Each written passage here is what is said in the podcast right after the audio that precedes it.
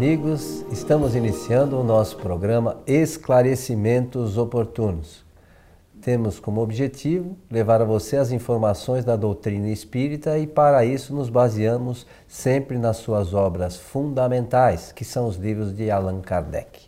Como sempre conosco, Milton Felipelli. Tudo muito certo, bem, Milton? Muito obrigado, bem, sou bem e pronto aqui para mais um programa Esclarecimentos Oportunos. Pela oportunidade, eu quero desejar a todos que os bons espíritos nos ajudem sempre.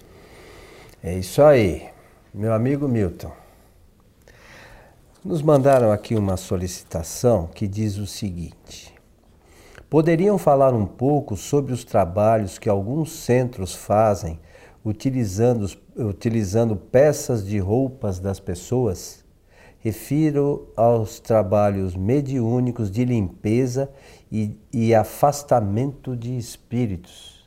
Eu li ah, quando chegou esse e-mail e meditei bastante porque a pessoa que está propondo ou pedindo um esclarecimento oportuno, ela está se referindo, fazendo uma referência a trabalhos que existem na realidade Existem centros que promovem, ou grupos que promovem, trabalhos é, fundamentados nessa prática.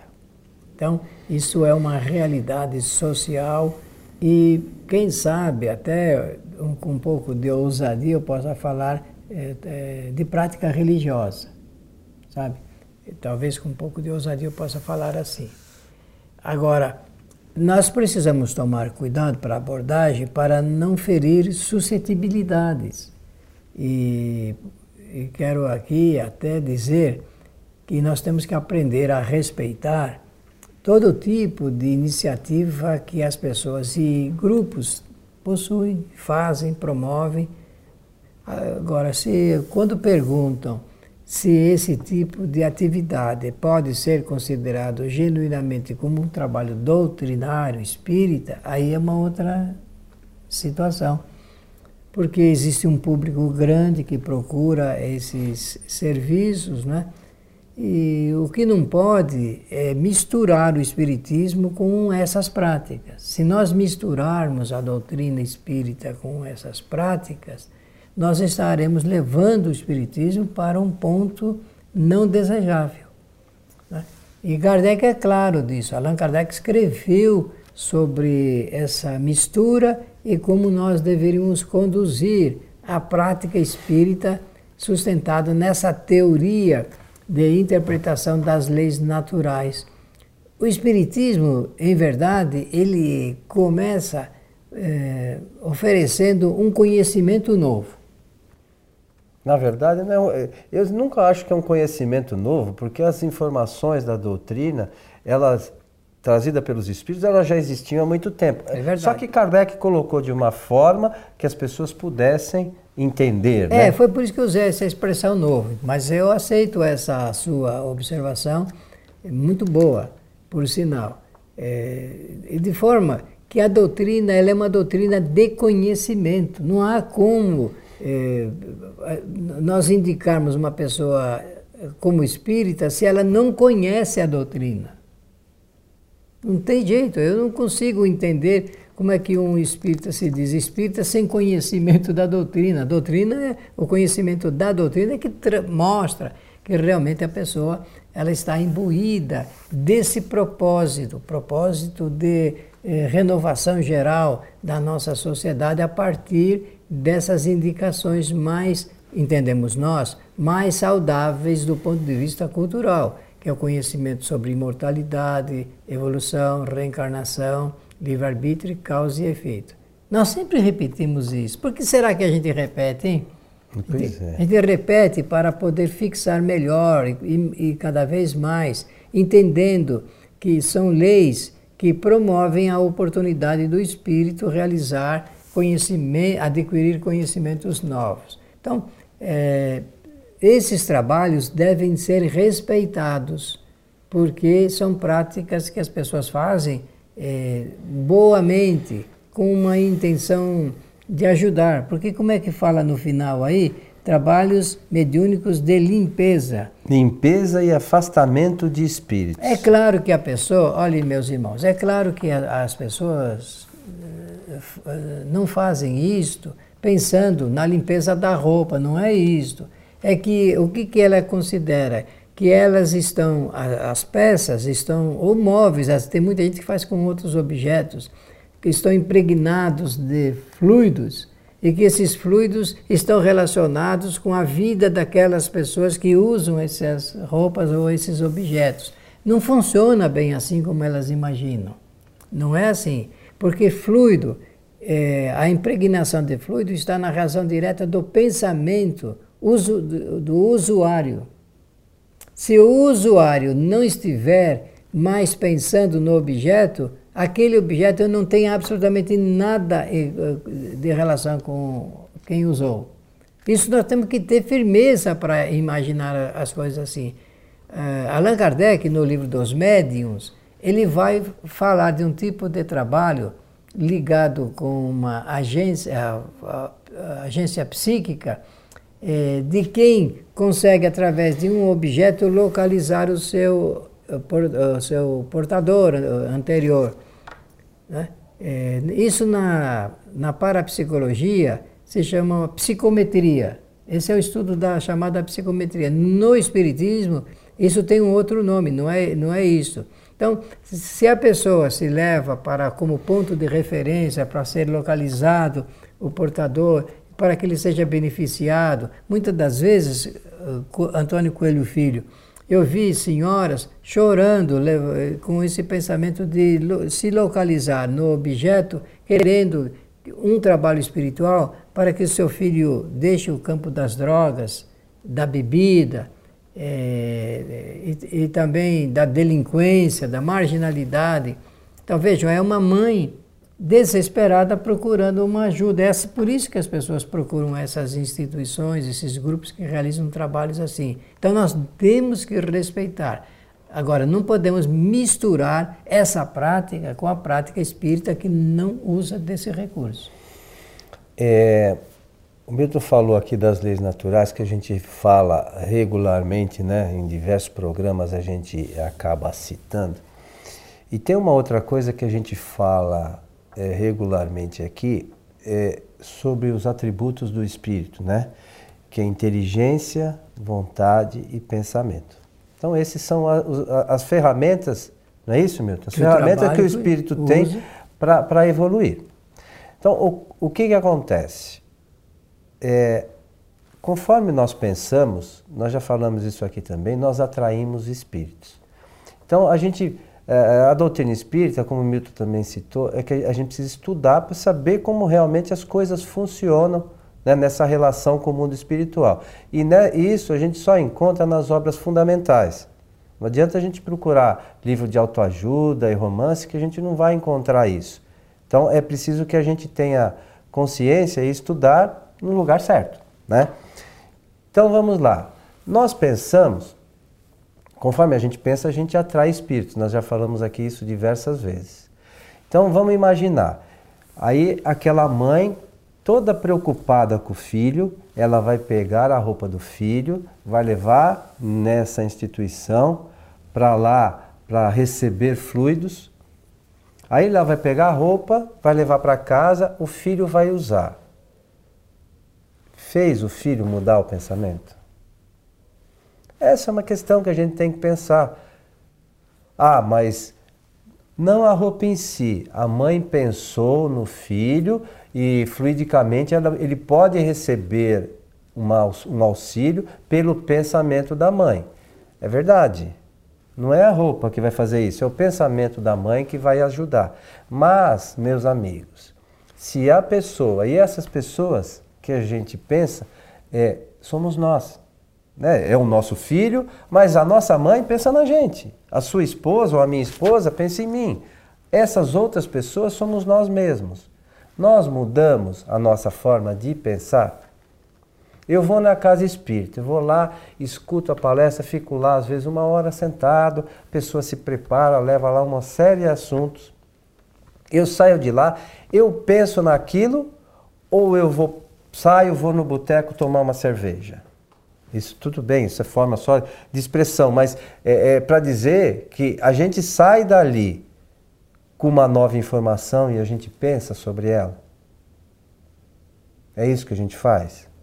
Ou nós nos mantemos na mesma situação, esperando que algo mágico ocorra na nossa vida? Eu, eu, eu sempre brinco no, no, final do ano, né? É, e a gente recebe e-mail para isso, as pessoas mandam, o, mandando solicitação para a gente encaminhar bons fluidos para o filho que ia fazer vestibular. A primeira pergunta é: ele estudou? Porque se não estudou, por mais que a gente encaminhe bons fluidos, não vai passar. E assim são as coisas na nossa vida. Não tem o, o, o, o, alguém que vai conseguir fazer uma transformação mágica na situação que a gente enfrenta, senão a nossa renovação moral, como falamos num dos nossos programas recentes. É isso que a gente tem que cair em si. Se não houver essa renovação, nós vamos permanecer como estamos. Não vai ser a roupa, não vai ser a água que vou levar no centro. Nada disso vai mudar se a pessoa não mudar. Estou errado, Milton? Não, está correto, doutrinariamente certíssimo. Eu queria que você lesse novamente a pergunta. Ah. Poderiam falar um pouco sobre os trabalhos que alguns centros fazem utilizando peças de roupas das pessoas. Refiro-me ao traba aos trabalhos mediúnicos de limpeza e afastamento de espíritos. Muito bem, nós chegamos até o problema, assunto ligado com a limpeza. Então agora peço a você licença para fazer o um comentário para esse assunto ligado com afastamento de espíritos. Eu falei um pouquinho só, mas superficialmente. É, mas eu, eu penso que foi muito interessante, como você falou, a, da ligação nossa com os espíritos, que tudo está realmente na razão direta de como nós pensamos. O tema do nosso pensamento é o que atrai, é a peça de atração dos espíritos. Os espíritos são atraídos pelo, pela qualidade dos nossos pensamentos, pelo motivo, motivação, aquilo que nós pensamos. Então, é, citando, seriam canais de ligação e cada canal seria esse objeto da preocupação do nosso pensamento. Nesse assunto ligado com o afastamento, eu entendo a pessoa está procurando afastar os maus espíritos, aqueles espíritos que os incomodam, que trazem desassossego, que realmente não estão levando tranquilidade, serenidade paz para os lugares onde as pessoas moram ou trabalham ou vivem, de forma que nós só podemos afastar os espíritos mudando a maneira como nós pensamos. É a maneira como nós pensamos. Quem pensa em coisas boas atrai somente espíritos bons, mas quem pensa em coisas más atrai maus espíritos espíritos ligados a essa qualidade de pensamento. Nós temos que insistir nisso, amigos, porque esta é a única chave pela qual nós podemos fazer a mudança das nossas ligações espirituais. É o que nós estamos pensando nesse momento, nesse instante, ou em outro momento. Então, temos que saber que as nossas companhias espirituais estão nessa razão direta da maneira como nós pensamos e nas, nos objetos que nós criamos com o nosso pensamento. É da mesma forma que essa questão aqui relacionada com as roupas e no que pensando no que você falou agora, é, nós nós ouvimos das formas mais variadas se falar, né? é, inclusive espíritas, em cura e libertação, né? Existe outro meio. A gente tem que pensar. Usa a razão. Por favor, você, você que nos ouve, pensa um pouquinho nessa coisa da, da cura e da libertação. Existe outro meio de a gente fazer cura e libertação, se não da forma que o Milton acabou de falar? Como é que alguém vai fazer vamos, a suposta libertação nossa de, do, do assédio do espírito se nós não mudarmos o nosso pensamento? Como é que nós queremos a cura de qualquer coisa que seja sem a gente se transformar moralmente? Nós queremos isso mesmo ou nós estamos esperando uma mágica? É, isso tem a ver com qualidades, com virtudes. E não dá para a gente emprestar, doar ou fazer a criação de uma virtude ou de qualidade para uma outra pessoa, a não ser para nós mesmos. Então o detalhe é assim: uma pessoa boa, vamos criar aqui alguns itens ligados com esse assunto uh, do bem, porque aí já facilitaria. Uh, Jesus demonstrou isso, os filósofos na antiga Grécia também fizeram estudos, apresentaram as conclusões dos seus pensamentos a respeito, virtudes e qualidades. Vamos então citar quatro para ajudar a entender como é que funciona essa mecânica eh, que o Coelho acabou de apresentar. Honra, honestidade, dignidade e fidelidade. Quatro virtudes, quatro qualidades que os filósofos apresentaram na Grécia 600 anos antes de Jesus e depois Jesus de Nazaré apresentando também essas qualidades. Todas as parábolas vão tocar nesse assunto. 38 parábolas destinadas a, pedagogicamente a ensinar esse assunto ligado com a honra, honestidade, fidelidade e dignidade. Olha, estamos falando de eh, pensamentos e mudanças. O Coelho usa a expressão transformação moral como... Ou renovação, pode ser não, também? Não, a transformação está excelente. Como, olha, porque para transformar é preciso do transformador. Não é assim? Transformador de energia é um exemplo que eu dou para ficar mais fácil a gente compreender. Então nós temos que ter o elemento transformador. O pensamento ele é regido exatamente por essas qualidades. Queremos um homem bom, um homem bom, honesto, não é isso? Honrado, digno e fiel. Nós precisamos de mais? Quem é que é mal assistido por espíritos tendo essas qualidades, gente? Não dá, né? Eles não têm acesso, né? Não é meio honrado, meio honesto, meio digno, meio fiel. Não, estamos usando aqui na expressão das virtudes ensinadas por Jesus e pelos filósofos. Allan Kardec, ele vai em 1864 apanhar esses ensinamentos morais e traduzir isto didaticamente, porque era um professor, em lições. E apresenta um livrinho que é simples, as pessoas é, é tão simples que tem gente que nem acredita que dá certo viver dentro daqueles princípios estabelecidos. E funciona. Funciona porque melhora a qualidade da vida, melhorando a qualidade do pensamento. Não pensando coisa ruim, o espírito atrai espíritos bons. Mas a nossa humanidade, conforme nós falamos no programa anterior, ela está muito voltada exclusivamente para as coisas do mundo material. E eu usei a expressão exclusivamente para o mundo material. E não, e, e não percebe, por conta disso, que existe uma riqueza maior quando ela se volta para valores de ordem moral, portanto, espirituais. A gente precisa pensar, né, meu? Temos que pensar. Temos que pensar qual é o nosso objetivo, se estamos aqui na Terra a passeio, a serviço. É, evidentemente que todo mundo gostaria de pegar o caminho mais fácil, mas o caminho mais fácil nem sempre é o caminho que vai nos trazer a solução necessária. É, quase sempre o mais fácil é por onde não. Não deve se ir, né? E, então, é, nós precisamos estar atentos a isso. Não adianta a gente achar que soluções mágicas vão resolver todos os nossos problemas. Não vai. Sabe, a gente tem que refletir um pouquinho sobre essas questões, com muita paciência, sabe, e não se enganar.